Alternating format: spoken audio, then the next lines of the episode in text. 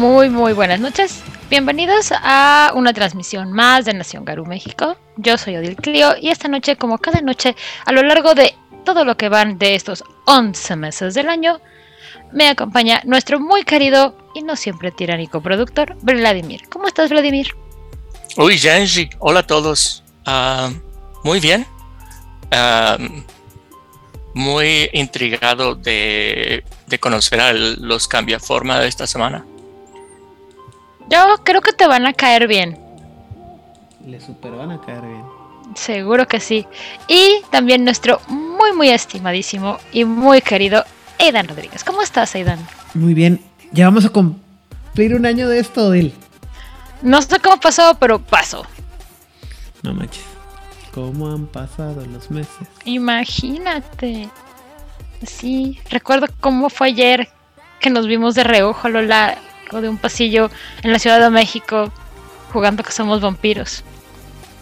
Y luego te llevaron a una de las mejores fondas de la Ciudad de México y tú dijiste, ¿tanto para esto? Está X. Y fue antes. Fue antes de conocerte en vivo. Yo lo sé. Simplemente esa anécdota me encanta. En fin. En fin. Pues no hay noticias para Hombre Lobo, así que seguimos sin saber si hay. ¿Para cuándo saldrá el libro? Solamente sabemos que va a salir algún día de la semana, alguna semana del próximo año, eso esperemos. Que Gaia nos dé ese regalo. Y si no, pues ni modo, seguiremos esperando, no es que tengamos más opciones.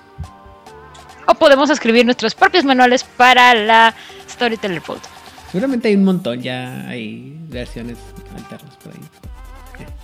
Digo, no por, no por menospreciar el trabajo de la gente que escribe para el Storyteller's Vault, pero también llega un punto que es tanto que ya no. Es imposible. Pues es que creo que todos tenemos mucho que. Todos tenemos mucho que decir, ¿no? Sí. Obviamente, si no, no hubiéramos llenado las horas y horas y horas. no llevaríamos ya casi un año viendo cómo Vlad nos ve feo porque no estamos llegando absolutamente a nada. Algún día sí me voy a dedicar a hacer el tiempo así de ver cuánto duran todos los episodios de Juárez by Night y decir, a ver cuánto tiempo hemos hablado en tiempo real de, de Vampiro la Mascarada y del Mundo de Tinieblas. Y sí creo que sí han de ser un par de días por lo menos. No, espera. Yo creo que podrían ser semanas. Sí, son fácil, si son más de 100 episodios a 3 horas más o menos cada una, son unas 300 horas. Semanas, Aidan Rodríguez. Semanas. sí, 10, 10, 15 días sí, sí armamos. Pero hmm. antes de que le vaya a dar una, este, una embolia a Vlad o mande alguno de sus esbirros a causarnos algún tipo de mal, vamos a darle al tema de hoy. Hoy vamos a hablar de unas criaturitas bien interesantes que si estuviéramos jugando calabozos y dragones serían como los bardos. Porque hacen de todo un poco. No son los mejores haciéndolo, pero lo hacen.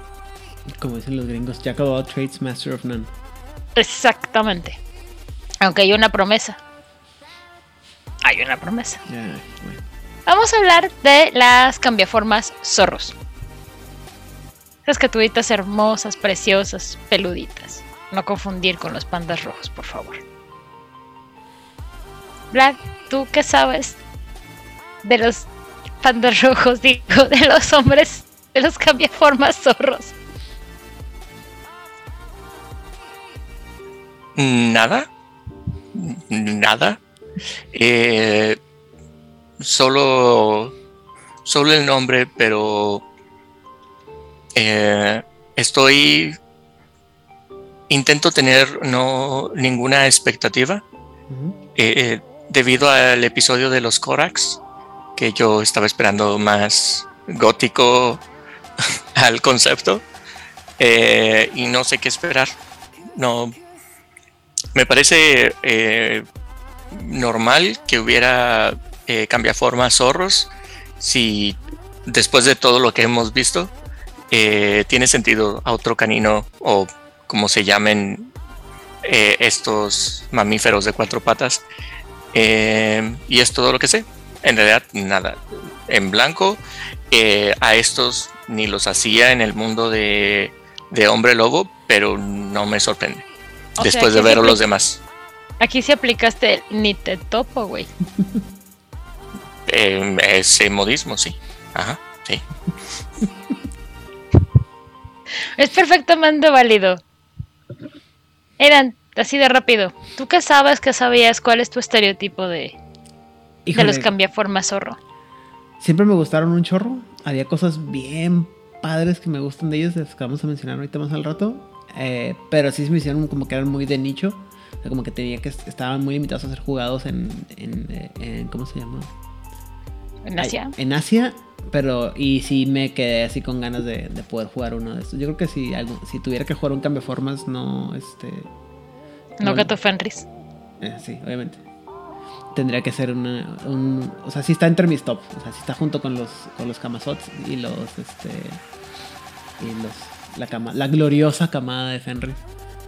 Sí está ahí, los, los Kitsune. Bueno, los, los cambiaformas o los Kitsune nos ayudan a ver que no eres el estereotipo metalero que solamente juega con personajes darks y oscuros. Y está muy padre, me gusta mucho, la verdad es que se me hacen bien, bien padres. Este, pero pues e, era eso, como que son los más nuevos, como que no están tan desarrollados. Y de todo, yo creo que todos los cambiaformas que, que, que tienen su, su libro, me hubiera gustado que su libro fuera un libro propio y que estuviera más desarrollado. Algunas cosas, porque hay otras cosas que digo yo así como que, oh, está bien padre esto, pero ¿por qué no tenemos más, más de esto? O a lo mejor lo leí muy, muy someramente. Digo, gran parte del problema para todos aquellos que no sepan de lo que estoy hablando es que esto se, se presenta en el en el libro de los Henge Yokai, o sea, los, los cambiaformas del este. Y es un anexo de como 20 páginas, si no me equivoco, o por ahí 30 a lo mejor. Entonces no es su propio libro. Y eso sí me siento que me quedó de ver y creo que se pudo ver este extendido. Mira, hablaron más que de los Haken. Nadie quiere hablar de los Haken. Claro que sí, pero ya hablamos de ellos cuando hablamos de los señores de las sombras. Así es. Y bueno, ni tardos ni perezosos. Y antes de que nos caiga la maldición de algún kitsune, vamos a darle a estos preciosísimos peluchosos. Vean esas coletas esponjosas. Odil también. Oye, espérate, ¿tú no, tú no has dicho que tú qué sabías al principio o qué, qué opinión tenías tú. Pues eso, que son como los bardos, o sea, que saben hacer como un poquito de absolutamente todo. Y yo estaba más familiarizada con la palabra kitsune, pero por el mito de los espíritus zorros japoneses. Entonces yo siempre les he dicho mujeres zorras, porque usualmente los espíritus zorros este, poseen a mujeres japonesas por alguna razón que no queda perfectamente claro, pero es como de el espíritu zorro decide que va a poseer a una mujer. Because reasons de la vida. En español suena peor de lo que es en, Suena mucho peor, sí. Por poseer me refiero a algo como el exorcista. Sí, una posesión. Una posesión espiritual. Ah. Ah, y por eso de pronto las mujeres empezaban a comportarse raro. Empezaban a tener ideas propias entonces la única razón lógica no es como que yo maltratara a mi esposa, no es como que la familia maltratara a mi esposa, no, claramente no, tuvo que ser el espíritu de un zorro. No encuentro una mejor este, justificación. Vaya, no encuentro fallas en su lógica. No, ninguna. Pero pues básicamente es lo que yo sabía de los Kitsune. Muy bien. Así que vamos a darle. Los kitsunes son hombres zorros, los más jóvenes de las razas cambiantes del mundo de tinieblas clásico. Únicos entre los Fera, los kitsunes se encuentran solo en el Reino Medio, viviendo principalmente en China y Japón. Su forma animal es un zorro y desempeñan un papel en los tribunales Esmeralda de la Madre Verde, similar al del Ragabash en la Sociedad Garú. Dado que rara vez si es que alguna vez se han aventurado fuera de Asia, los kitsune nunca fueron objetivo ni de la guerra de la ira y aparentemente no existieron durante la guerra de la vergüenza. Porque no hay zorros en el resto del planeta Tierra, ¿verdad? Aparentemente no. Pues supongo que tiene que ver con el hecho de que la mitología del, zorro como un, como un espíritu trickster es eh, quiero decir exclusiva, pero no, voy a decir exclusiva porque no es así, sino como más fuerte en, en ¿cómo se llama? En Asia, en Japón sobre todo y en, China, porque fuera ya en, otros lugares que lo más cercano que tenemos es a, los coyotes, que son lo más también son parientes muy cercanos, ¿no? Pero no recuerdo que haya una, una imagen, por ejemplo, del zorro como un trickster en Europa. No. O sea, el espíritu, el concepto de de zorro como espíritu o de zorro como tramposo o como mago o como engañador se encuentra en China y Japón sobre todo. Y de ahí sale el mito que yo les estaba contando que pueden ser dos cosas. Uno son estos espíritus que andan por ahí haciendo cosas sobre todo por alguna razón deciden poseer los cuerpos y las almas de las mujeres o pueden ser tal, tal cual cambia formas zorros que tienen más o menos las mismas características que vamos a ver a lo largo de esta plática. Entonces, supongo que la gente de White Wolf tampoco se se rompió mucho el, este el coco para crear a estas criaturas, porque ya están ahí. Estoy tratando de acordarme, por ejemplo, ese episodio de Los Simpsons en el que Mero se come un chile que lo hace alucinar. Y no me acuerdo si era un zorro o un coyote. Era un coyote. Coyote, ¿verdad? Sí, ¿ves? Muy bien. Los kitsune a menudo intentan enseñar lecciones a través de sus trucos. Dado que fueron creados con lo último de la fuerza de la Madre Esmeralda, no pueden curarse como pueden hacerlo los otros cambiadores. Pausa. ¿Quién diablos es la Madre Esmeralda? Es como el equivalente a nuestra muy querida Gaia. Ok. No me queda claro si es la misma según yo sí, ¿no? Nomás la forma en la que se le, le dicen en Asia, la madre esmeralda. Ajá. Yo me quedé igual, pero ya ves que de pronto escriben cosas raras en algún libro perdido que nadie leyó. Mm. Más que posiblemente Pepe. Hola, Pepe. Ahí está, saludando. Ah, mira, dice acá Itzamna en el chat que eh, en África también el, el espíritu del zorro es un trickster. Ah, genial. Entonces, los zorros no solamente están en Japón y, en China. White Wolf me mintió. Aparentemente. Pero, aunque no lo creo, ya sabemos que White Wolf no miente sobre la, distribución etnográfica y biológica de los animales. Te están pidiendo un consejo de vida, tío Aidan. ¿Dónde? En el chat. Yo no lo veo. Ah, diablos. Este si un día vas en la noche y un zorro te habla, huye. Me parece un excelente consejo de vida. Muy bien. Ah. Pepe. Pepe. Si vas por la calle y ves a un, un zorro así llamándote, corre. Muy bien. Continuemos,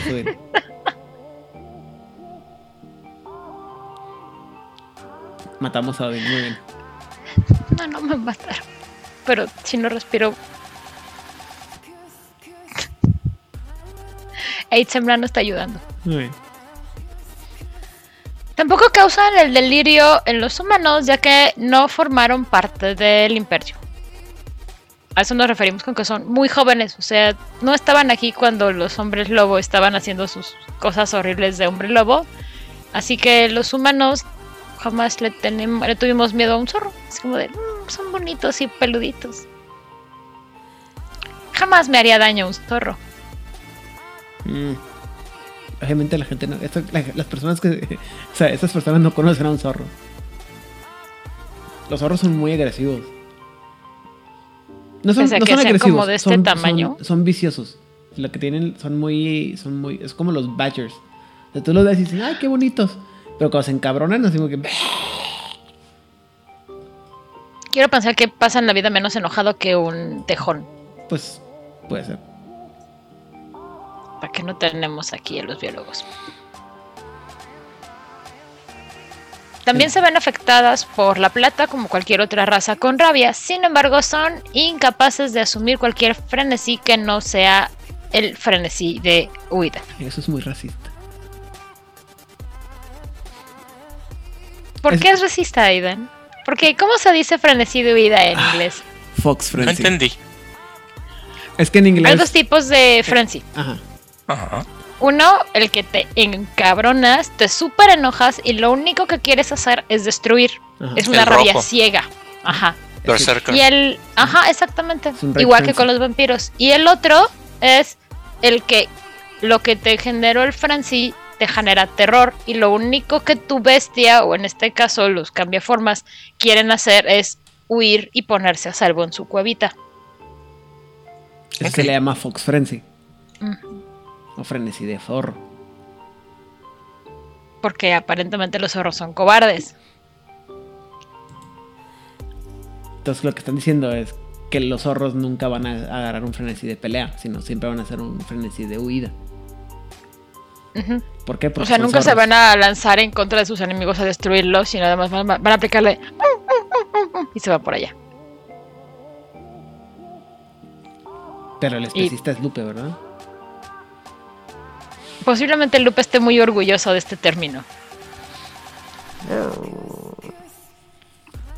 Qué bueno que no vas a decir nada que te comprometa, Lupe. Me alegra que estés aprendiendo. La hipocresía no es un defecto. Muy bien, continuamos. Dijo la señora de las sombras. Sin chistar.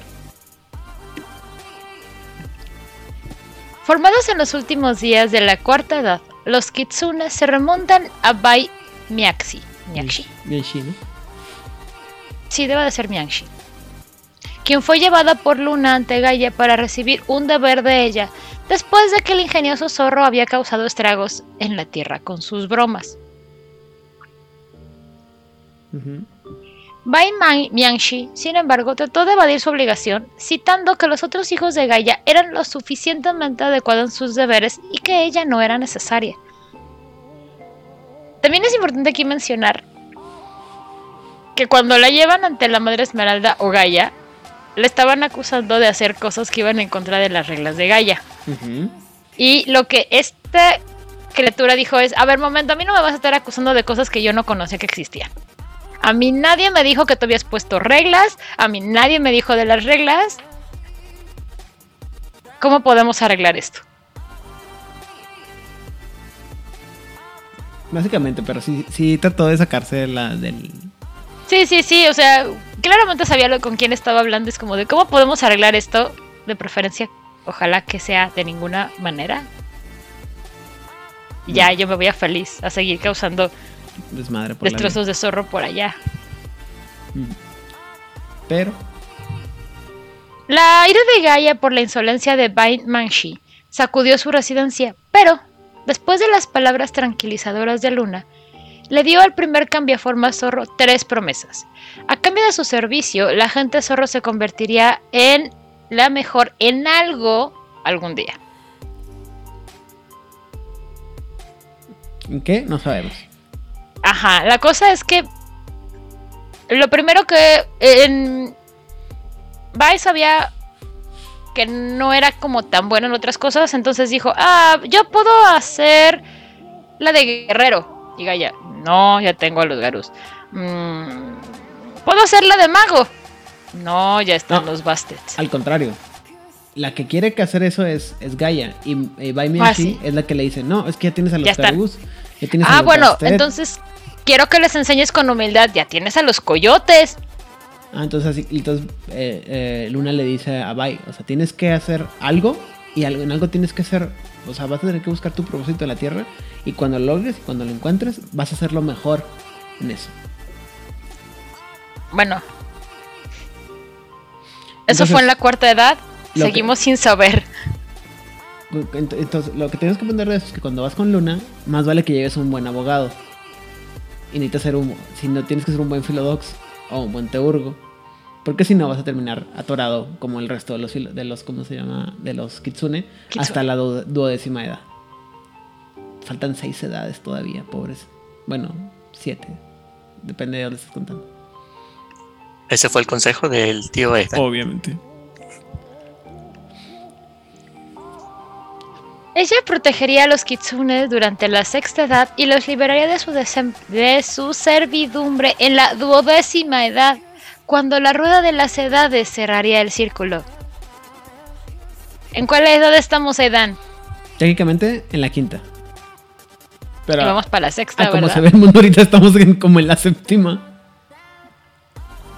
Se supone que... la séptima tendría que estar ya chida. La sexta es la que está como de la pues la, no, pues es que la sexta. Es, que, mira, es una cosa bien interesante porque supone que la sexta es la parte más baja de la, de la rueda. Ajá. Entonces, y si nos ponemos técnicos, la sexta y la quinta van a ser más o menos iguales. La, quinta y la séptima van a ser más o menos iguales. están más o menos a la misma altura. La única diferencia es que en una estás viendo hacia el futuro oscuro y en la séptima estás viendo como que lo estás viendo en el pasado oscuro.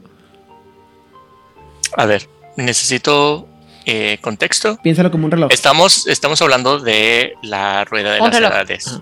Y está dividido en 12. En 12. Como un reloj. Ok. Y el, punto más álgido. la sexta edad es la parte más baja. Más baja. Ok. Es la sexta edad de la que hemos hablado en las cortes de obsidiana. Ok. Es una especie de. Que es a la cual el Cooks potencialmente no quiere llegar las cortes, ajá. Que es en donde todo se va a poner del super carajo. O sea, todo lo malo va a ser muy malo y no va a haber algo bueno. Y si hay algo bueno, va a ser muy poquito. Y, desde, desde, la, desde el cristal, desde los anteojos de Hombre Lobo del Apocalipsis, la sexta edad es el Apocalipsis. Sí. o el reino del Wyrm, donde todo lo peor va a estar reinando. La Ok. Sí, lo que muchos entonces, lo que me están diciendo aquí que es que a ellos les prometieron protección durante esta edad oscura y horrible. Ajá. Todas las edades. Desde la, cuarta. pero. La cosa es que su trabajo. y ellos son los únicos que han recibido esta bendición, ¿verdad? Así es. Ajá. Ok, ok. Todos los demás tienen que seguir trabajando. Muy bien. No van a tener vacaciones. Gaia los va a seguir viendo raro. Luna los va a seguir viendo raro. Elios los va a seguir viendo raro. Menos a los Kitsune.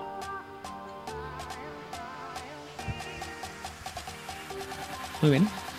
Con la bendición de Luna, los Kitsune actuaron como asesinos de las autoridades corruptas en la sociedad mortal, como magos de las cortes y ladrones para proteger el mandato celestial. Sin una contraparte occidental con la cual identificarse, la mayoría de los zorros se ven a sí mismos como parte del Genhei Yokai primero y miembros de su raza después, aunque muchos evitan unirse directamente a las cortes de las bestias. ¿En español? No tienen lazos tan cercanos a su propia tribu contra los suyos de Kitsune, sino se sienten más cercanos y más unidos a lo que son las cortes bestiales. Y aún así no se juntan tanto con ellas, ¿no? O sea, son como los outsiders que dicen, bueno, somos, somos cambiaformas, somos Gengeyokais, somos cambiaformas, y luego ya como que el segundo punto de importancia es que sean Kitsune, y ya al final es así como que, eh, pero pues también, así como que digas tú que me caen muy, bien los, el resto de los Gengeyokai, pues no. Así de que tengo que trabajar con ellos. Son buenos compañeros de trabajo. Qué padre que hay pandemia y no tengo que volverlos a ver en vivo, quién sabe durante cuántos meses. Muy bien. Entre los kitsune encontramos que hay tres razas. Cuando nace un kitsune, y te vamos a dejar claro qué es esto, uno o ambos de sus padres mueren durante o poco después de su nacimiento, lo que hace que el Shingu, Shinju sea muy raro y precioso. El padre que no es kitsune de una camada tiene solo una posibilidad entre 10 de sobrevivir a la experiencia. También existe una probabilidad de una de 10 de que el padre kitsune muera, ya sea en lugar de o junto a su pareja. ¿Por qué drama?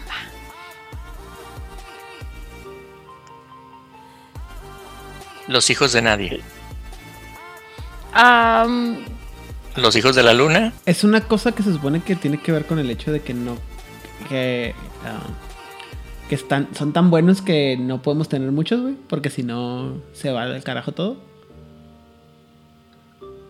El drama. Ajá. O sea, básicamente Gaia dijo: Están bien padres, me caen muy bien, pero son unos, son unos higaditos. Entonces, ¿qué tal que mejor no les dejamos que sean tantos? Porque si no, van a andar haciendo mucho desmadre. Y los coyotes dijeron: Sí, claro. Claro, porque a ellos es a los que les vamos a poner restricciones. A ellos es a los que vamos a cuidar. Ok, ok, ahí sí. Shinju es como este cachorro, entonces. Pues supone que el, el Shinju es muy, muy específico. No todos salen, ¿no? Entonces, sí, vas a tener siempre dos, dos eh, los, hasta menos que me equivoque, los, los Kitsune no tienen metis. Entonces, tú tienes un, kitsune, un padre Kitsune y un padre no Kitsune. No, sí, sí tienen, son los Shinju. ¿Ah, sí? Ah, ok. o sea, eso, es justamente lo que iba. O sea, si hay metis y a diferencia de los hombres lobo y muy similar al resto de los cambiaformas del resto de la nación fuera, no ven mal a los metis.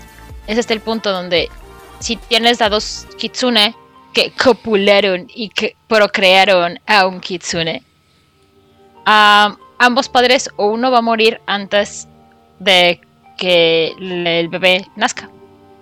Entonces, potencialmente el Metis Kitsune va a nacer eh, huérfano de alguno de sus padres y potencialmente va a quedar huérfano a muy temprana edad. Qué drama. Está bien feo eso. sí, es lo que les digo. Sí, sí, sí, sí.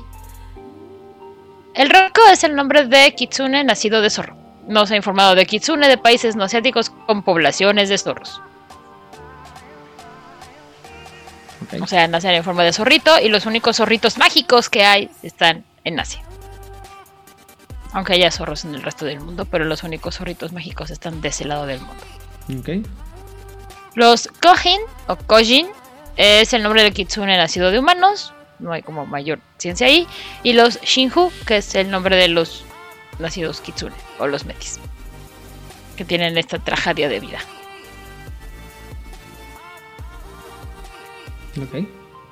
Los kitsune no tienen tal cual como nosotros lo entendemos los auspicios, lo que tienen son sendas, que se constituyen tanto como una profesión como una especie de llamado sagrado. No están determinados por el sol, la luna, la hora de nacimiento, sino que son elegidos por cada zorro a medida que ganan su primer rango. Cada senda está alineada con una combinación de dos de los elementos primarios como un elemento singular en sí mismo porque obviamente en Oriente todo tiene que ver con los elementos. Esta es la parte que de las partes que más me gustó de cómo se llama de, los kitsune. La, esta mitología de la, de la combinación de elementos y cómo se conformaban para crear un elemento nuevo o una un, no sé ah, no sé cómo llamarlo no en algo nuevo que les daba una identidad diferente y me traumé después con eso porque yo, yo siendo muy oriental siempre estaba acostumbrado con las ideas de los, ¿cómo se llama? De los elementos tradicionales. Y después puse a jugar, a juntar cómo se, a jugar con cómo serían elemento con elemento y combinaciones. Estoy, ay, qué padre. O sea, lo que tenemos cuando vemos Avatar. Ah, perdón, olvídalo. Mm. Iba a decir leyenda de Korra. Mm. Pues es que es lo que pasa. Eventualmente aprenden a combinar elementos. Muy bien. Ah, continuamos. Entonces, las sendas que tenemos son la senda de Eji o Eji o Eiji. Oh, se me olvidó platicarte eso. Ya se lo cuento. Ok. ¿Qué es el camino del guerrero? Alineado con la lava a través de la tierra y el fuego. Eh, la senda Doshi, que es el camino del hechicero, alineado con el rayo a través del el aire y fuego. Y esto no es un accidente. En Oriente a los magos también se les conoce como la gente trueno o la gente rompe nombres. Lo cual a mí se me hace una de las cosas más awesome que puede haber en esta tierra. Y los nombres más matones. La gente trueno o los rompenombres. No mames, aquí nada más son magos. O sea, sí están padres los nombres. Los Wukutsusushi. Wukutsusushi. Ah, sí, es algo así. Eso, gracias. es el camino del ilusionista, alineado con la niebla a través del agua y el aire. Y la senda de Cataribe es el camino del narrador, alineado con la arcilla a través de tierra y agua. ¿Qué me ibas a contar, Aidan Rodríguez? No, no, este, fuera de cámara, fuera de micrófono. Uh, chismecito. Bueno, eso es todo, chicos. Nos vemos la próxima semana. es una tontería.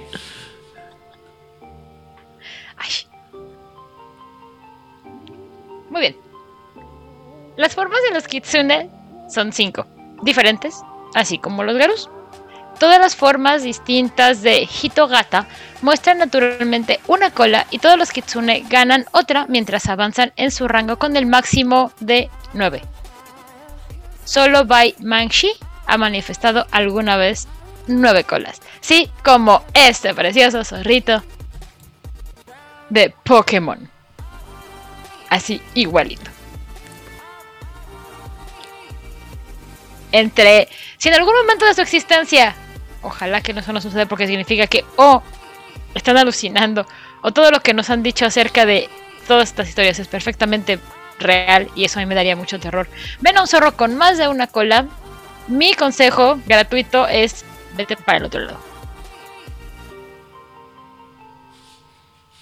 Sobre todo. Entre más colitas tenga un zorro, más peligroso es. Pues tiene mayor rango. Aquí es muy fácil. O sea, cuando tú ves un garú, así en su forma crino, supongamos que no estás loco, no, no entras en delirio o eres otro cambio de forma, realmente no tienes como mucha manera de a simple vista saber qué rango es un garú. Ni con los osos, ni con los bastets, no lo tienes, es como de, pues dan su forma de guerra, ¿no? Los oros te lo dejan perfectamente claro. No sé si es por presunción o como para... Sí, como para reales, no así... Ajá, no sé si es por presunción o para intimidar. No lo dudo que sea por presunción. Tú te decantas por presunción. Sí, claro, súper presunción. Tú, Vlad, de lo poquito que hemos visto, ¿es para intimidar a sus contrincantes o para presumir sus hermosas colitas esponjosas? No tengo idea. Hasta este momento entiendo que lo están manteniendo dentro del tema, pero eh, todavía, no le, todavía no encuentro la personalidad como para decir qué son. Muy bien. Ok. En cualquiera de sus formas, un kitsune puede manifestar cualquier número de colas adicionales, hasta el máximo que posea, haciendo una tirada de gnosis contra el velo local. Una vez manifestadas, puede ocultarlas de la misma manera. Y además te engañan los desgraciados. Simpático. Ahora tengo cinco colas, ahora tengo tres, ahora tengo una.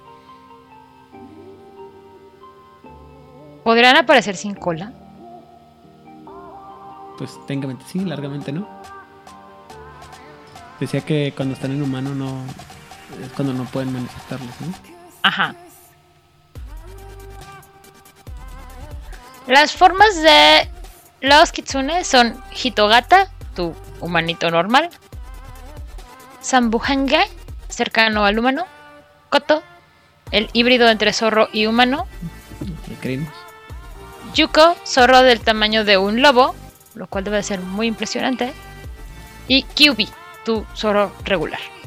Estuve así de poner una pendejada en esa, pero incluso yo no soy tan Wow. Pero así. Así. Y le dije, no. ¿Qué te detuvo? Eh, mi autorrespeto como, como ñoño. Eso es bueno, Aidan. Qué bueno. Sí, sí. Muy bien. Dones y rituales. Los Kitsune suelen estar versados en detectar el flujo del ki, tanto yin como yang en el mundo enseñando por cualquier, enseñado por cualquier espíritu del reino medio. Para toda la gente que no sabe qué carajos es el ki, que no sabe qué carajos es el yang y que no sabe qué carajos es el jing. ¿Qué es todo eso, Iden? Cuéntanos. Em, el yin y el yang son las energías de la vida, bueno, de las energías activas y pasivas de la, de la vida. Eh, si no me equivoco, el, el, Jing es la energía pasiva que representa la. Eh, también en el juego de Kindred of the East, o de Oriente, se refiere al mundo de los muertos. La energía Yang se refiere a todas las cosas activas y eh, a, los espíritus de las cosas que están vivas. Entonces, lo que dicen aquí es que los, los Kitsune son capaces de ver cómo fluye esta energía, porque también pues existe esto de las líneas de dragón o las, las líneas ley que son estos flujos de energía. Entonces, pues son los mejores en, o son muy buenos en determinar este, este, este flujo de energía. Pero aparentemente todavía no son los mejores, ni es el camino que tienen que seguir. Así es. Algún día lo sabremos. Pueden volverse invisibles a través de su danza de la luna, siempre que no los toque la luz de la luna. Pueden usar discurso fantasma para hablar con los habitantes del mundo Yang.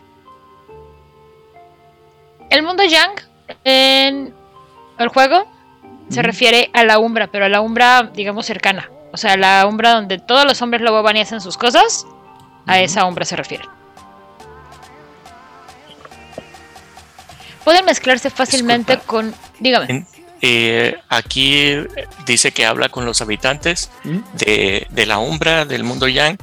Eh, está diciendo aquí que habla con cualquier espíritu que reside ahí o no solamente espíritu, sino cualquier cosa que esté ahí. Es que es como un mundo, es como, son como un teurgo de, de hombre lobo del apocalipsis. O sea, son, tienen la capacidad de hablar con los espíritus que están cercanos, independientemente de, de cuál sea. O sea, mientras hay un espíritu ahí, lo pueden hablar. Ahora, técnicamente, todo lo que está en la umbra o en el mundo Yang es un espíritu. Ok. No necesariamente es un buen espíritu, pero técnicamente es un espíritu. Ok.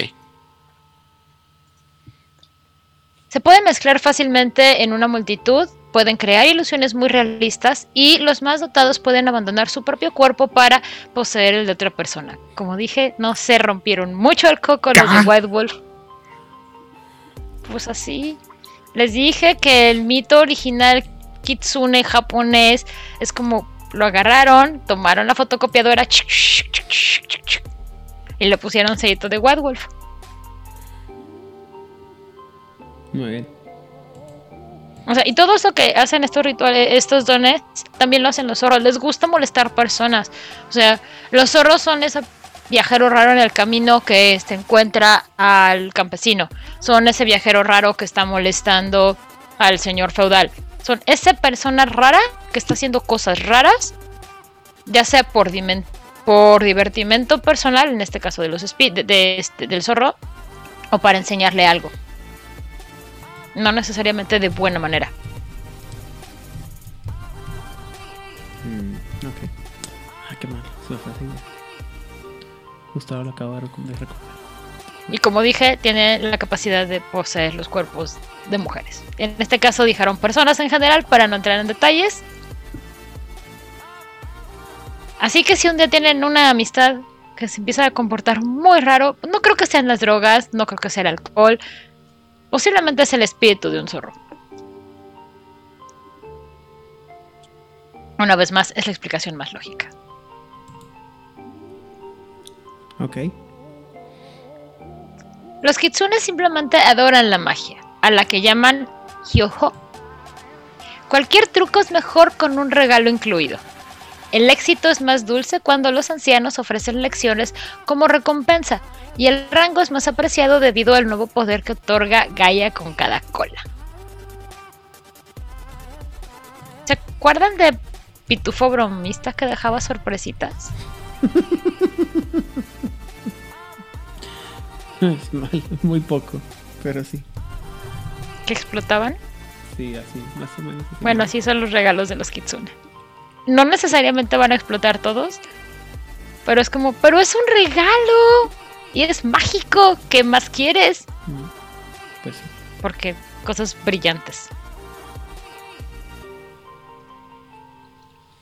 En unos pocos milenios, los zorros han persuadido a los espíritus para que les concedan una amplia gama de trucos.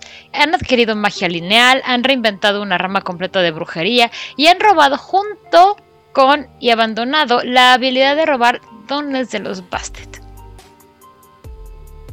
O sea, agarraron la habilidad de los Bastet de robar dones. Ajá. Quiero creer. Yo creo que se las robaron. Sí, sí, definitivamente. A lo que, a lo que voy es que este no es. No, no le robaron a los a los Bastet la habilidad, sino que es la misma habilidad de robar que de los que los Bastet. Posiblemente les copiaron la tarea. Sí. Y como se llevan bien con los espíritus y les gusta estar con los espíritus, es muy posible que los espíritus no tengan como muchos problemas cuando hablan con ellos de sí, hombre, yo te enseño. Oye, pero esto solamente se lo hemos enseñado a los guerreros Garus. Sí, hombre, tú enséñaselo, mira, es bien buena onda. Nadie dice que no.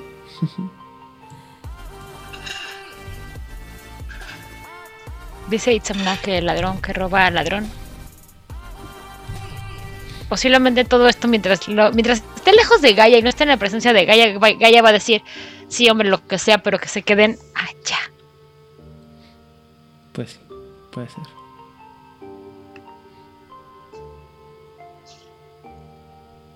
Una cosa que todos los kitsune pueden aprender a través de otros kitsune se conoce como Hufu o Shu Gufu Hufu.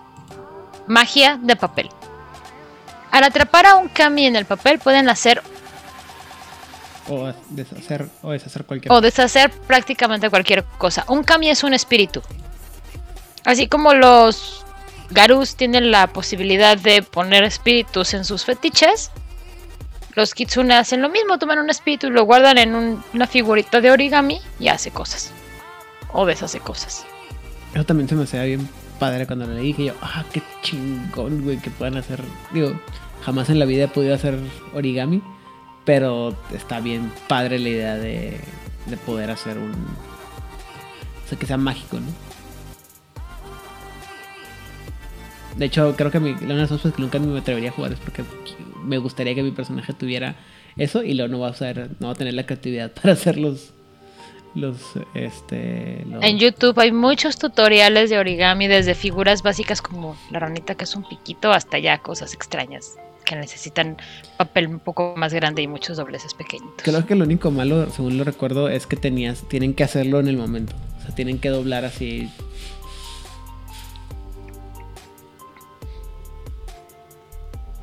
Estás en mi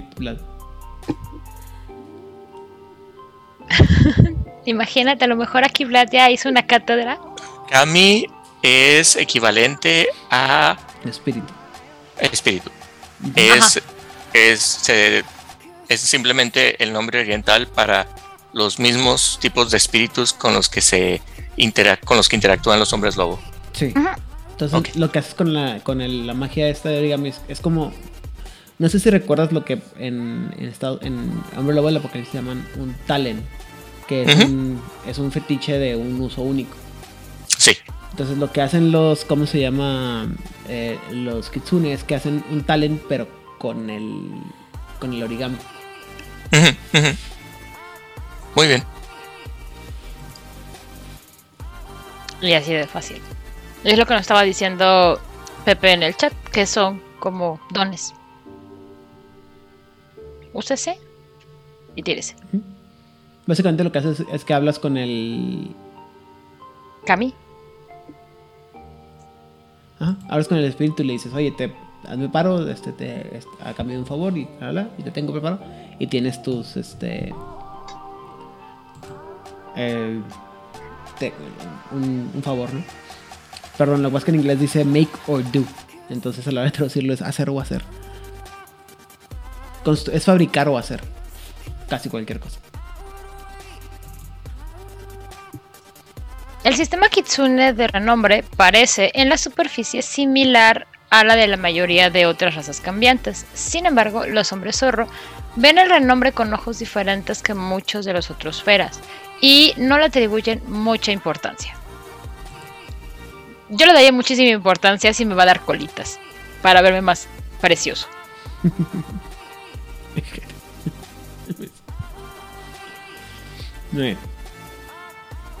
Ah, estaba más padre cuando dijiste Jerez, güey. Uh, Pepe escribió chueco Jerez Estamos padres. Y quería decir herejes, y no sé exactamente por qué nos está diciendo herejes, pero no, los... cosas más feas me han dicho. Seguramente. En fin, ¿y luego? Los kitsune de rango superior son respetados y adorados por el poder que ejercen y las hechicerías que han aprendido. Los kitsune observan las virtudes de Kie, aproximadamente correspondería a astucia, Kagayaki, aproximadamente correspondiente a gloria, y Toku, aproximadamente sería honor. Y en el aproximado es donde está lo divertido. Es como, pues como que sí del gatazo, ¿no? Sí, más o menos. Tampoco es tan exacto.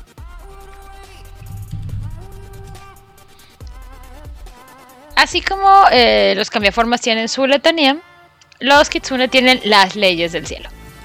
Porque recordemos que en Oriente todo tiene que ver con el orden celestial. O es lo que dice White Wolf, porque obviamente nos encantan los estereotipos.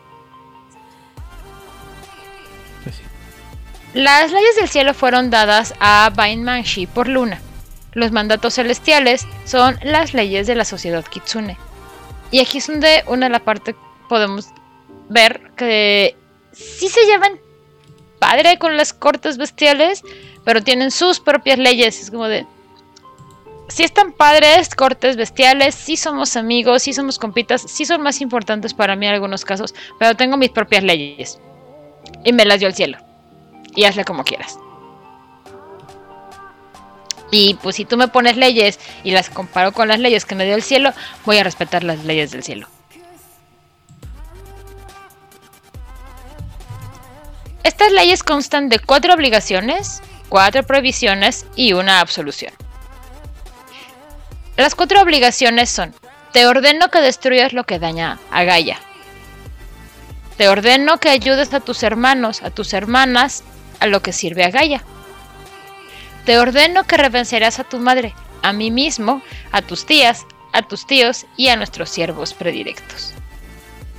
O sea, a toda tu familia. Y a toda mi familia. Y a tu vaca. Te mando que... ¿Mm? No, nada.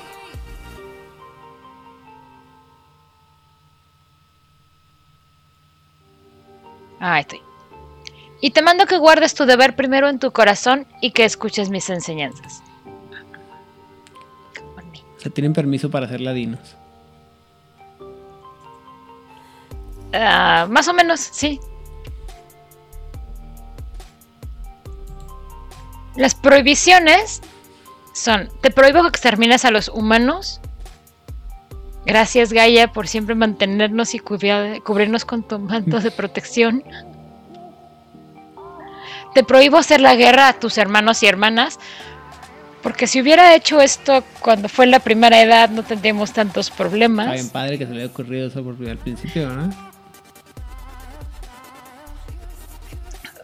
Echando a perder se aprende, dicen por ahí. Y al menos tenemos algo que sí aprende. Alguien se aprendió a través de las eras. Así es. Te prohíbo romper tu palabra híjole, sí, para un mentiroso y engañador y, burlón, esto es complicado. Sí, a menos que seas como nada, entonces es bien divertido. O como dice Pepe, el primer hijo nunca sale bien.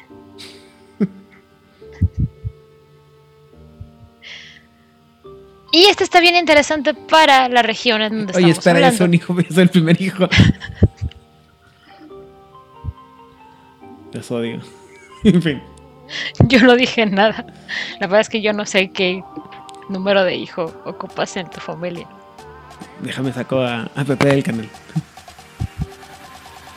Vlad, ¿tú qué número de hijo eres? ¿Cero? Soy eterno. Wow, Brad siempre ha estado ahí. Eso me confunde un poco.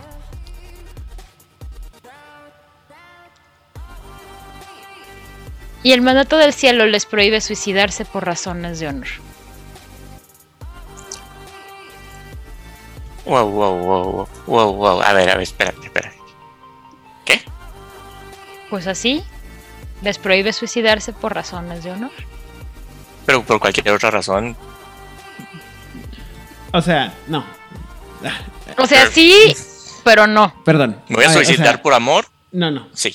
¿Me puedo mm. suicidar por traición? No, es que el, la virtud del amor entra, entra dentro del honor. Ok.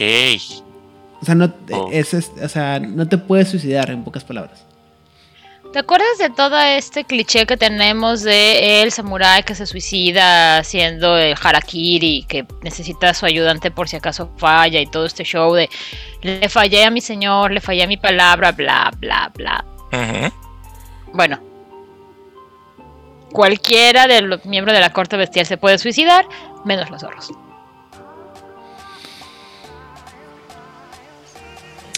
Ok. Tu cara de esto no tiene... Eh, ya que lo mencionas que es parte del estereotipo, ok, va con O sea, sí se sabe. O sea, la razón, hay, diferentes tamaños de arma. La katana es la de combate, luego está no, intermedia y luego el tanto.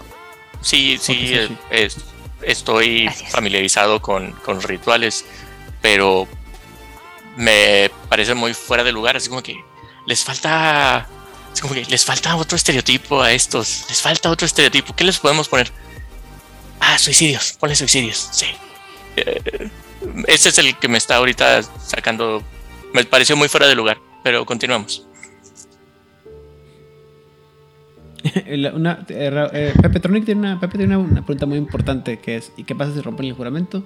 Y según lo que él dice y según lo que recuerdo también, si se suicidan, pierden el, la, posibilidad de reencarnar. Ah, qué católico de su parte. Es que es un castigo muy cabrón. Qué católico de su parte. ¿Por qué digo esto? Hay dos castigos, hay dos pecados imperdonables dentro del catolicismo. Dos y solo dos. El suicidio y el aborto. Todos los demás, todo, todo lo que tú hagas en tu cochina vida de pecador católico es perdonable, menos el aborto y el suicidio. Mm. Entonces es muy católico de parte de Gaia, de Gaia así como de, mm, si te suicidas no vas a reencarnar. Ok. Ok. Muy bien.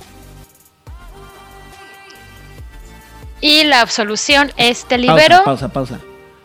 Tú no eres católico, güey, eres cristiano, lo llevas en el nombre. No sé, mira, yo no me voy a poner a discutir acerca de la religión de la gente. Si él dice que es católico, es católico.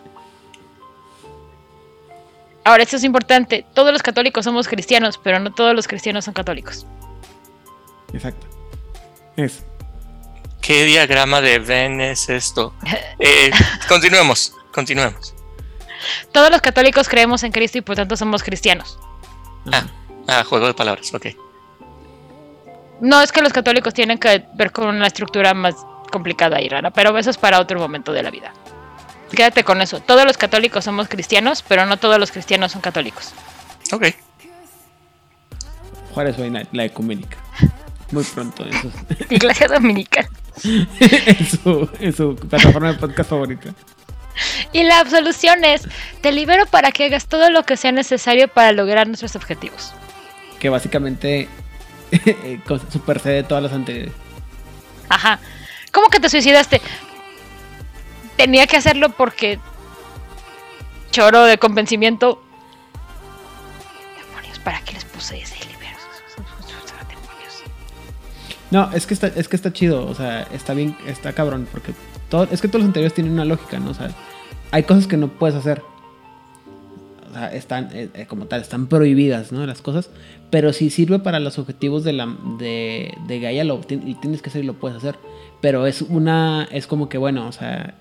No se supone que es una. No es tan absolutivo en el sentido de que no es la primera opción, sino que tienes que checar primero todo lo, todo lo posible, todo lo posible, todo lo posible. Y si es la única opción, romper una de las reglas anteriores para poder cumplir los objetivos que le dio a, que, que, tienen los kitsune o los kitsune tienen que hacer para ayudar a, la, comunidad, entonces sí pueden decir, ok, ya, es la, ya no hay otra opción. Entonces ahora sí tengo que romper, tengo que romper las, las reglas y que las otras reglas anteriores y usar y irme por esto, que es lo que necesita la Es como tu carta para salir de la cárcel en el turista. Úsala sabiamente. Ajá. Sí, Muy bien. Y es este, esa es la, eso es una cosa que pasa bien, o sea, todo lo anterior, ¿no? O sea, es, como por ejemplo el mundo que estamos tocando ahorita. si, si, al final del día la única razón por la que la, o sea, la única solución a tus problemas es un suicidio, este, por honor. Ritual. Es digo que, ay, cabrón, bueno, no quiero, güey, pero la, la, la cajeteé mucho y sí, sí hice un gran problema. Si tan solo el otro idiota hubiera aprendido. Pero bueno, en fin, esa es la parte. Sí, ¿verdad? Sí. Dos semanas entenderán por qué se me torce la tripa cuando hablo de... ¿El otro idiota? La otra idiota. ¿Sabes? Tendría que haber hecho un cartel aquí que decía Chincheta la otra idiota. sí. Para que cuando llegamos a ese momento la arranque así de es este momento. Es el momento que hemos estado esperando hace tres meses. Más o menos. Un año. Y entramos como un punto interesante, que son las diferencias de las versiones. Y esto es, la primera vez que los kitsune fueron introducidos en la historia de los hombres lobo fue en el apéndice de Túmulos Lugares de Poder. Si no saben de qué va ese libro, se los recomiendo ampliamente porque básicamente es como tu Chicago by Night, en donde explican absolutamente todo acerca del túmulo. ¿Quién hace qué? Cómo lo hace, para qué lo hace, cómo haces un túmulo, cómo los pones en poder. Si tú no sabes de qué va la vida, túmulo, lugar, túmulos, lugares de poder y aparte te dicen dónde hay. Spoiler, ya vimos todos los que hay en Egipto. y en Rusia. Excepto los caminantes silenciosos. Y, está, y tienen el mejor túmulo de todos los tiempos. El túmulo de. ¿Cómo se llama? el. No, ¿cómo se llama? El que está aquí en Texas, en, en White Sands. Porque es el mejor túmulo de todos los Porque está dentro de un pinche Thunderworm, por eso. ¿Es en serio? Sí, está bien padre. Estás, en la pancita de un, de un. ¿Cómo se llama? De un Thunderworm. Ah, esos tus rituales y toda la cosa. Ok. Y en este libro, a los Kitsuna se les presenta como sirvientes del Wyrm de balance que luchan contra la tajadora y contra el Wild y no están afiliados a ninguna comunidad de cambiaformas. eso está muy chingón.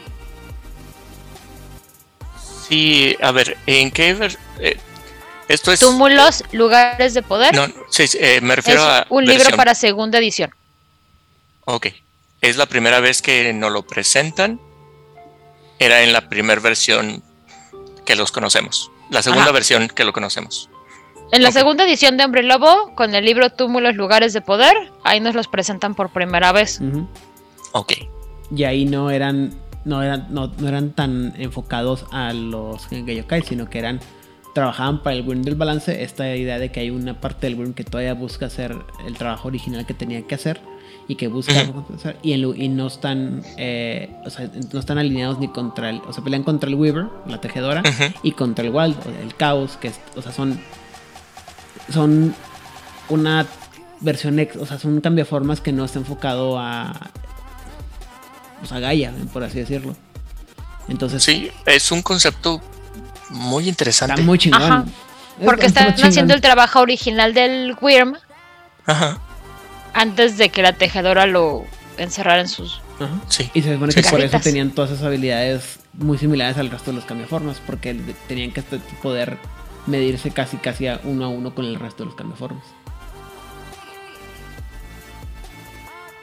Mm, y la, los Genkai Yokai ya aparecen en un suplemento de los Genkai Yokai, pero para Hombre Lobo edición revisada o tercera, dependiendo de como lo quieras ver. Y ahí fue cuando ya los hicieron super chinos. Digo, super asiáticos. Y ya los, ya los ponen alineados con Gaia y todas estas características que hablamos, toda esta parte, y ya más desarrollados, además. Ok.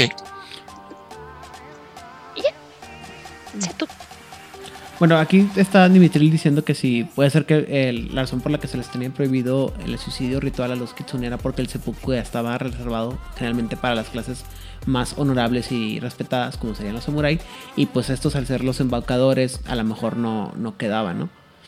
Entonces, a lo mejor... Pero aquí creo que estamos viendo otro gran ejemplo de los jugadores llenando los huecos con argumentos muy sólidos, eh, porque eso suena a que tiene mucho sentido, por lo tanto, no va dentro de los estándares del libro eh, de ese momento. Eh, bueno, es difícil porque la verdad es que no, me dio el tiempo de leer todo el, material, pero se supone que la posición que tienen otra vez, el, la posición que por la razón, la razón por la que viene todo este, esto de específicamente eso tiene que ver con la historia de, de Bai Mianxi. Cuando Bai Mianxi es llevada con, con Gaia y le, le queda un, trabajo, Bai Mianxi es una persona que es súper, o sea, ya pasó por un desorden y es nada honorable. De hecho, la razón por la que está ahí es porque, güey, tu castigo es tan grande que la, el espíritu de la tierra tiene que venir a chingarte, ¿no? O sea, ella trata de embaucar y al final del día sí, sí le llora a Gaia, le dice, Gaia, es que no me, o sea, esto es demasiado para mí, no seas así de, de, de gacha, o sea, por favor, y, le, y por, eso, te dicen que la, el, el que la furia, fue a decirle a Gaia. La, la, furia de la, de la madre Esmeralda es tan fuerte que simbra la casa de Gaia, porque es así como que eres una hija de la rechingada y ahora te vas, te vas a, a tragar tus palabras. Para que se te quite vas a ver lo que es, o sea, vas a tener vas a ver este vas a ver castigos de verdad. Y esto implica que tienes ahora tienes que ser una, vida honorable diferente a la que tenía anteriormente. Honorable yo entonces cuando cuando la le pones esos estereotipos de, del honor y luego le dices o sea para muchos zorros es muy fácil decir híjole ya se puso bien pedo ya, ya se puso bien difícil este pedo mejor me me suicido por honor y ya no tengo que batallar. Entonces Gaia Híjole, no, joven. Y Gaia le dice, y no te puedes suicidar por honor, güey. La vas a sufrir para que se te quite. Ok. Y Bai dice, shit. Ajá. Entonces. O sea, primero sí le quiso ver la cara a Gaia, porque es lo que hacen los zorros. Pues a mí nadie me dijo. Sí, el ¿Para que no me problema es que Gaia era mucho más, más cabrona que bonita y vaya que es muy bonita Gaia, entonces le dijeron, no se te va a armar reino. O sea, neta, no. Así de, el desconocimiento de las leyes no te exime. No, y de, que no las respetes. E incluso eso, o sea, no, o sea, que es un principio de ley lo que dices tú, Pero ella sí le dijo así como que, está bien, ¿no sabías las reglas? Vamos a ponerte reglas nuevas. Ajá, básicamente. Y eso fue lo que lo que, no, recuerdo es qué fue lo que hizo esta criaturita de. que no es de Gaia. Eh, eh, no me acuerdo qué es lo que hace, pero es que si era una. O sea, si era un. Si era un higadito y si le andaba causando muchos problemas. Se supone que si tiró, un par de imperios y causó caos general, o sea. Básicamente, si no me equivoco y si no lo, si no lo leí mal, Bai Mianxi es la, la idiota de, de, ¿Cómo se llama? Del Reino Medio. O sea, es la que causa todo el desmadre y técnicamente pudiera ser la que causó la caída de los Wanquei. De los Wenshan, perdón. Bueno, se supone que.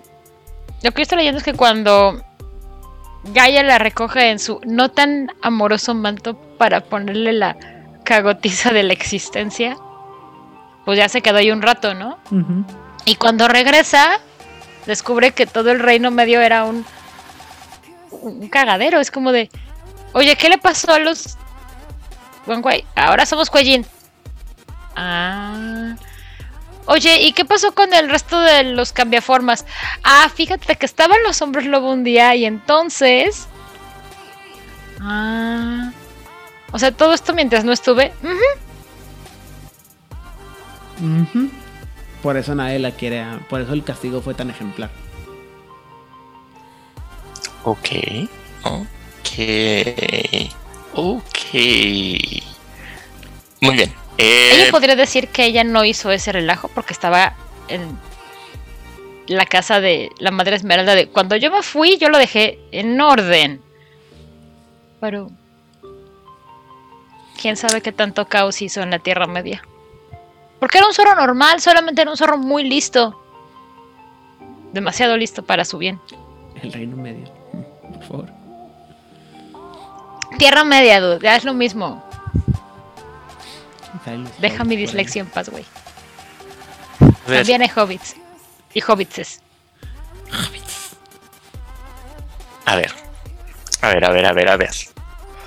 Em, estoy teniendo problemas para conceptualizar a un, a, un personaje para jugarlo. Primera pregunta. ¿Este personaje ustedes creen que sí está hecho para que lo puedas jugar o es un ejemplo de un eh, personaje eh, secundario, un non-player, un, uno que no, que no juegas, que está ahí para mover el, la historia? Eh, me gustaría primero saber también qué opinan en el chat. ¿Es este un tipo de personaje con el cual puedes jugar? Sí, te digo, por eso mencioné que son como los bardos en calabozos y dragones. O sea, un bardo puede hacer magia, pero no tan bien como un hechicero o como un mago. Un bardo puede golpear, pero no tan bien como un guerrero. Un bardo puede curar, pero no tan bien como un clérigo. Un bardo puede robar, pero no tan bien como un pícaro. Todo se lo puede hacer poquito. Entonces, si tú estás jugando y a lo mejor no te decides de qué rol quieres jugar, a lo mejor en tu mesa, en tu en, tu ah, manada no hay alguien que eh, cumpla ese papel, el zorro lo puede hacer. Ok. Porque también pueden ser asesinos. O sea, si tú empiezas a ver como todos los roles que hay dentro de las cortes bestiales, un zorro puede hacer cada uno de ellos. No va a ser el mejor, pero lo puede hacer. Ok. Tienes que ver, por ejemplo, checar en, en cómo se llama, en lo que tiene que ver con los caminos que tienen y qué significa, ¿no? Entonces, por ejemplo, es mucho de filosofía y está bien, bien extremo, ¿no? Entonces, por ejemplo, el guerrero. El guerrero de los. de los. este. De los kitsune representan la combinación del, del fuego y la tierra, por eso es la lava. No es como el, guerrero eh, de la Wu, que va a ser el elemento fuego, por ejemplo, que va a ser la dirección de no me acuerdo cuál es, creo que la del norte, por así decir, que es del fuego, y que es fuerte y directo, ¿no? O sea, ellos tienen que trabajar, tienen que ser esta, esta maleabilidad de moverse y atacarte. Por eso son, son guerreros, pero son más, como dice hoy, son más asesinos que guerreros. Están hechos para pelear, con el sentido que tienen que ser un poco más maleables. Igual, el hechicero es aire y fuego. Y es destellante. O sea, es algo rápido, algo fuerte que te va a, cegar. Y no es tan. No es un mago, es un hechicero. Recordemos que hay una diferencia entre ser hechicero y ser mago la diferencia entre ser un, mago de verdad y un mago, eh, un ilusionista. ¿Sí? En el, en el sentido, o sea, no son tan poderosos, son magos más o menos, o sea, es así como que un grado menos. Entonces, tienes que enfocarte en esa, en esa rapidez y en ese relámpago, el relámpago, ese destello de lo que es el rayo. ¿Me explico? Es una cosa que te espanta y te, y te, y te asombra, pero realmente no te hace tanto daño. A menos que estés agarrando el, el palito de, metal, ¿no? tengas la mala fortuna de que te caiga directo en la jeta. El, el, hechicero, el ilusionista, perdón, que es la niebla, agua y aire. O sea, es esta esa inmutabilidad, esta incapacidad de agarrarlo, de tocarlo. Es, es hologramas, es algo, son, y, son ingenios nada más para que te, te distraiga, pues. Ahí son los embaucadores más, ahí son los más embaucadores. Y luego están los narradores, ¿no? Que son los de la arcilla, que es esta, idea de, te puedo contar una historia, te puedo dar algo, pero es bien frágil y es algo muy temporal. ¿Me explico? Entonces, puedes agarrar un personaje, como dice Odil, y son más o menos como los otros ah, papeles que puede tener un, un hombre lobo eh, o otro de los de las este los auspicios que pudieran ser, pero not quite. O sea, están ahí y es esta, esta idea de qué pasaría si, si agarras tu, papel y le das así como un giro de un, un grado para un lado y se ve igual, pero es diferente y no es tan bueno en haciendo lo que hacer. Es, es, una falta de enfoque lo que le falta a los, a los, a los kitsune. Entonces, sí puedes jugarlo, pero es como dice Dilo, como para que explores, pero también es mucho, es mucho para que tu personaje se, sus jugadores lo vean y digan, ah, o sea, esto es lo que pasa cuando no estamos totalmente dedicados a, hacer un papel. O sea, lo vas a poder hacer, pero no lo vas a hacer tan bien. Eh, en, el, en el chat, Pepe está acaba de hacer un, comentario que me ayuda también a em, aterrizar unas, unas ideas de personaje. Eh, nos recuerda, Pepe, que su mayor problema es que no se regeneran. Y esto te dice cómo debes de jugar el Kitsune. No puedes ser igual, no tienen el, no puedes jugar con el mismo bravado que otros tipos de, de, personajes. Eh, y el rango, y, y porque a rango bajo son casi, son, son muy débiles en comparación a los demás cambiaformas. Eh, Pepe considera de que definitivamente son jugables. Y si el dice que se pueden jugar, se pueden jugar. y uh, con las descripciones que ustedes me han dado y también eh, este enfoque de... Uh, creo que su debilidad sí es lo que los, los pone punto y aparte de, de muchos de los cambiaformas. Porque como Odile nos, nos platicó, puedes hacer casi todo y Ada nos dijo, lo tienes que hacer de una manera diferente. Y Pepe nos recuerda, porque esta es tu debilidad. Y además también te hace daño la plata. Ok, la fre. Ok. Ah, y acuérdate que incluso cuando estás enojado, vas, o sea, nunca vas a notar el problema de. Vas a salir corriendo. Salir corriendo. Así que no, no puedes, aunque quisiera ser muy valiente o con un bravado. no vas a ser un hacken. Ajá. O sea, no vas a pelear. No vas a ser un can. Lo tuyo no es estar en la primera línea tirando golpes. No. Aunque quieras, al, la primera explosión. Físicamente no te da la. No te da la vida. O sea, incluso los Korax podrían como volverse locos y potencialmente estar al frente. No sé por qué lo haría, pero. Pues nunca falta alguien que dice lo voy a hacer por Gaia. Pero estos ni en chochos, es como de, güey, te vas a romper. O sea, neto, si te vas al frente, te vas a romper este es el, este es un arquetipo que aparece en muchos mangas, no es que no, no se me ocurre quién pudiera hacer, pero eh, eh, lo he visto en varios, en varios animes eh, del personaje que está como de relleno en la pari y que nunca hace nada y que todo el mundo lo está protegiendo porque es como que bien frágil y de repente en un episodio así de la nada saca un poder súper cabrón y mata al jefe final o le pone una chinga y luego todo así como que oh no mames y nunca jamás lo puede volver a utilizar porque ya se le acabó la energía divina que tenía. Es como el mago negro del teatro de Chobits. Ay. Ay, Nos está diciendo Pepe en el chat que hay un en rango 3 que les permite poder tener un frenzy normal. en rango 3. Y solo los guerreros. Entonces. Muy bien. Eh, bueno, el ejemplo que pone también Pepe, que es el, muchacho este de cabello rubio, cuyo nombre no recuerdo ahorita, eh, que es súper poderosamente inútil en, en, Demon Slayer.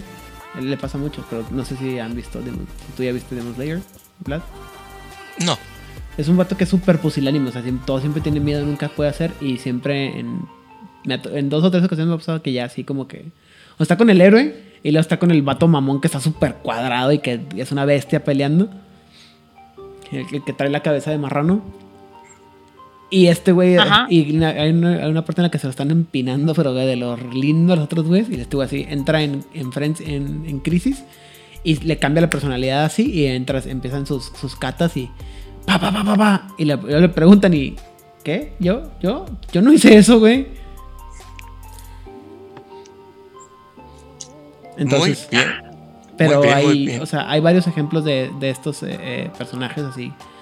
Eh, ahora, ahora me gustaría escuchar. Tu zorro puede servir para ir a bravuconear al enemigo. Ir a picarlo, así como vamos a traerlo a una emboscada. Ah, sabes que necesitamos que esté bien distraído mientras yo estoy haciendo cosas por acá. Para eso es un zorro. ¿Viste? Son Timón y Pumba mientras este Simba está haciendo cosas como por allá. Sí, viste Corazón de Caballero, ¿verdad? Braveheart? No, A Knight's, uh, Tale. I don't think so. La que es de. Con este Heath Ledger que es un caballero y que gana las. las eh, que pasa de ser un, un, esclavo a, ser un. Ya, ya, ya, ya. Un kitsune es el heraldo, güey. Muy bien, muy bien. O el, Ahora, o el otro amigo que siempre está de que te odio y te voy a matar la chingada y que nunca se nada y de repente en esos. No creo que le pega que sea un madre y todos. A la madre, güey, tú sabe pelear. Quiero ahora escuchar de ustedes eh, cuáles son los... denme un ejemplo de un concepto que ustedes hayan jugado, que se les haya ocurrido, eh, para darme ideas a mí. Tengo ahorita una que voy a compartir, pero quiero escuchar primero las, las vuestras. Eh, Odile, cuéntame. Eh, dame, píntame a un kitsune en la mesa. ¿Qué, ¿Qué es? ¿Quién es? Mira, podría ser tu personaje tu chavito que los dicen los, los halcones que están en la calle nada más checando a ver quién está pasando y quién hace cosas, porque nadie se va a fijar en ellos, porque están muy chiquitos, es como de nadie se fija en ellos, pero puedes saber muchas cosas. Es el que te va a sacar el dinero con el juego de la bolita, de dónde quedó la bolita. Él no te va a estar carteando, él va a estar moviendo la bolita acá. El que va a estar carteando posiblemente es o la rata o el cuervo. Ok.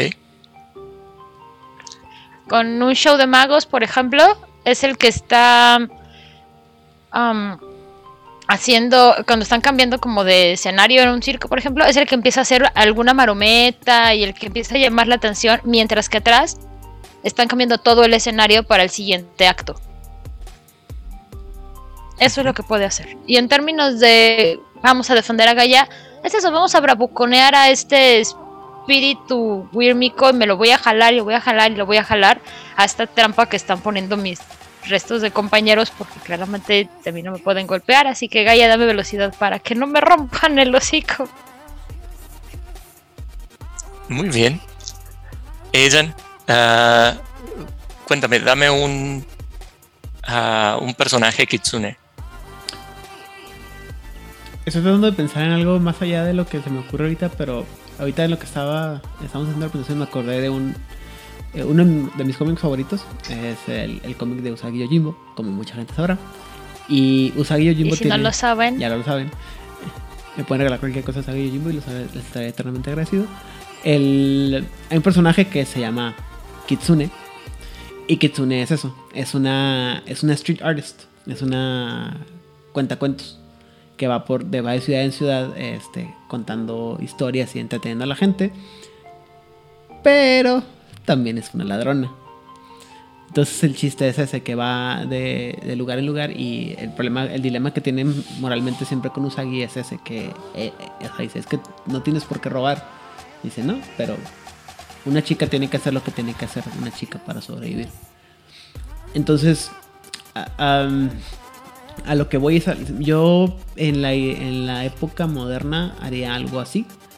Una, como, o sea, perdóname, estoy lo mismo que como Odil, ¿no? De que, bueno, este, un, un artista del, un con artist, pero con una, con una fuerte ética moral, ¿no? O sea, es una mezcla entre un ladrón, pero con Robin Hood, que, está, que roba a los pobres para ayudar a los ricos. A los ricos para ayudar a los pobres, perdón. Este, eh, y sobre todo en, un país como el nosotros, donde la, disparidad económica es muy fuerte, sí lo veo muy fácil. Estoy tratando, es que estoy seguro que esto lo he visto en, algún, en alguna otra serie, pero no me acuerdo. Podría, podría ser este el de Ocean's Eleven. Ah, sí. O sea, no va a atracar a alguien con pocos recursos, también no le salen, ¿no? Mejor organizo todo un scam, todo un escenario para yo poderme robar este casino, porque directamente no lo puedo hacer de frente, no se puede. Lo que necesito es engañar a muchos puntos al mismo tiempo y que la gente esté viendo donde quiero que vean, no a mí. Quiero que dejen de ver la bóveda durante un periodo de tiempo persiguiendo al escandaloso de acá, al que ya hizo ruido en aquella parte de el casino, que básicamente de eso va toda la película. Muy bien. Eh, lo que a mí me llamó la atención, varios de los... el poder que me llamó más la atención y que me pareció muy fuerte es esta la habilidad de poseer. Es como que wow, wow, wow, wow, wow, wow, wow. Eso es muy, muy fuerte y también se presta a que tengan un tono completamente diferente y es el elemento que yo exploraría uh, con, un, con, un, personaje. Y eh, como me cuesta trabajo visualizar al eh, personaje estilo bufón o el, el guasón, eh, estaba yo pensando en el corte espía. Y el personaje que se me ocurrió es un espía corporativo de Taiwán que eh, utiliza los dones y el más extremo es el poseer personas y el eh, utilizarlo como, como espía para su propósito de espía y su objetivo y hace todo esto eh, en forma corporativa porque de esta manera es como está haciendo la frente a esta nueva eh, multinacional que está intentando entrar a Taiwán, eh, que es una subsidiaria de una compañía americana llamada Pentex. y es, es lo que se me ocurre, que estaría haciendo su batalla a, través de, espionaje corporativo eh, en su base desde Taiwán y en contra de la expansión china que también eh, para mí hay una oportunidad de, juego interesante en ello y el arquetipo sería eh, espía. Sería el sigiloso sería el espía eh, que utiliza todos estos dones de invisibilidad el de hablar con espíritus, de poseer cuerpos para obtener toda esta información y ser el proveedor de información y el proveedor de alarmas eh, para el resto de las cortes de las bestias en su localidad. ¿Queda o está un poquito fuera de lugar? No, creo que está bien. Está excelente. La cuestión es que además no lo van a notar. O sea, lo que tiene un, kitsune tiene que trabajar en no ser notado. Porque se rompe. Fácil. Eh, y, ah, y también esto es. Eh, se asentó la idea eh, con, el recordatorio de que no se pueden regenerar y, y que, como me explicaron, no pueden estar directamente en la batalla eh, estarían haciendo su parte tras bambalinas o, en, todo esto. Bueno, no es que no puedan, es que no deberían. Sí, sí, sí. Me refiero a que no están, no son los mejor calificados para ello. No. Pero se llevan muy bien con los espíritus. Y, sí, sí me, sí me gustaron. Más que por toda su... Eh, más que por ser una navaja suiza, me llamó mucho su limitante de no poder ser... de no poder regenerarse. Dime. ¿Te gustaron más que los Can? Claro que no. Claro que no no, no puedes decir te, me gustaron más que los Can porque eso asume que los Can me gustaron a cierto nivel. A ver, gente, para los que no llegaron para ese episodio, o sea, Aidan, te estoy viendo. Hay una lista de 12, 13 tribus de Garus. Hay una lista, ay, no importa, potato, tomato, puré. hay una lista de muchos Bastet. Hay una lista enorme de cambiaformas. Entonces tú vas a poner toda esta lista y hasta, el final dejas un espacio en blanco y luego otro para los can. No, no, no me pueden gustar más que los can porque los can no están en la, en la competencia. O sea, en la competencia. La frase aquí es, eh, creo que lo que tenemos que preguntar en algún momento es, ¿te gustaron menos que los can? Ah, bueno. No, eso nunca va a suceder. ¿Quién sabe? Who knows? Todavía tenemos a los idiotas, digo, a las de la idiota. Ah, o sea, hay opciones. Todavía nos quedan algunas tribus para que estén todavía más abajo de los Khan. No creo que suceda. Pero uno nunca sabe. Muy bien. Yo todavía creo en los milagros navideños. Muy bien. Entonces. Edan, tus saludos, palabras finales. Bueno, palabras finales ya fueron. Tus saludos y redes sociales. Ah, un saludo para toda la gente que está acompañándonos en el día de hoy en el chat y a toda la gente que forma parte de la comunidad de Juárez Bainet y los proyectos que nos hermanan y nos apoyan, como por ejemplo Masterface, Pueblo Latinoamérica, uh, Camarilla México, Corona Roll, La Voz de Angan, Secretos Oscuros, eh, Voz, Voces de Lander y La Frecuencia. Me pueden encontrar en todos lados como Aidan Rodríguez, solo busquen el conejo samurai o al príncipe de allí para saber qué es mi perfil. El tiempo de respuesta puede variar, pero siempre estoy dispuesto a contestarles y escucharles. Saludos a todos. Vlad, saludos y en dónde te puede encontrar la gente en redes sociales. Saludos a mis amigos de Fortaleza de Sao Paulo y Santos by Night. Me encuentran en Instagram como Antlerhead Antlerhead, eh, Vlad Cabeza de Venado, eh, y me encuentran detrás de micrófonos, teclados y cámaras de proyectos de Juárez by Night. Eh, que encontrarán también en la descripción. Y agradezco mucho la participación de la gente que nos ve en vivo y participa con nosotros en el chat y también a todos los comentarios que nos dejan en YouTube y en nuestras otras redes sociales. Gracias a todos. ¿Y tú, Odil? Saludos y pueden... Ah, yo siempre saludo a toda la gente maravillosa que hace que me trabe de risa en el chat. Muchísimas gracias. Seguidores preciosos con sus chistes horribles, malos, las correcciones y los adendos que nos hacen llenan de sabiduría mi vida. Gracias a todos ustedes. Y a toda la gente que nos escuchará después a través de eh, el Spotify y pues, YouTube. Plataformas de podcast y las plataformas de podcast. Muchísimas gracias por escucharnos, por hacernos parte de su día a día y cotidiana existencia. Saludos a Itzamnam, a nuestras muy queridas biólogas Mónica y Sofía, que seguro cuando escuchan esto están. ¡Así no se dice! Se van a torcer.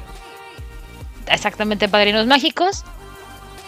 A la comunidad de Latinoamérica, a la comunidad de Camarilla México, a toda la gente que participó en Carnaval Rolero este fin de semana que cuentan que las mesas de juego, talleres y prácticas estuvieron como súper increíbles. Y me pueden encontrar en Instagram y en Twitter como Odilclio, así como está escrito aquí abajito. Y en Twitch, si la vida me da, a veces juego juegos viejitos de vampiros y es That Odilclio. ¿Algo más, Plat, aparte de tu cara pícara de zorrito con anteojos? Aidan. no, sería todo por esta noche. Gracias por acompañarnos. Que tengan una excelente semana.